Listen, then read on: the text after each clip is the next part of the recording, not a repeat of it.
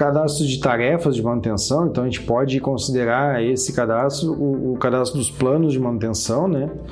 Uh, na verdade, se tu pegar um conceito, vamos pegar, por exemplo, o SAP, né? O SAP, que é um, é um dos programas que eu tenho mais visto aí uh, nas empresas onde eu passei, né?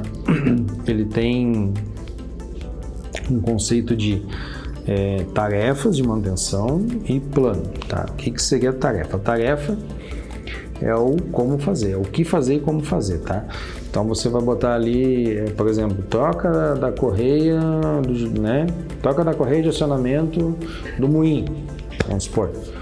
Aí ali vai ter todo um passo a passo, né? Fazer o bloqueio de energia elétrica, desligamento do motor, é, recuar o motor do moinho, retirar as correias, é, colocar correias novas, tensionar novamente, verificar alinhamento. Né? Então, todo passo a passo ali para te fazer a realização dessa tarefa.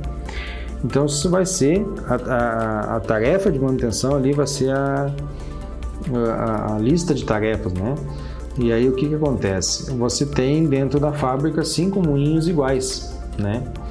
Então, quando eu pego uma lista de tarefas dessa e vinculo ao tag do equipamento, eu estou criando um plano de manutenção. Então, eu tenho um plano de manutenção para aquela máquina, né, que eu vou desenvolver aquela tarefa para aquela máquina.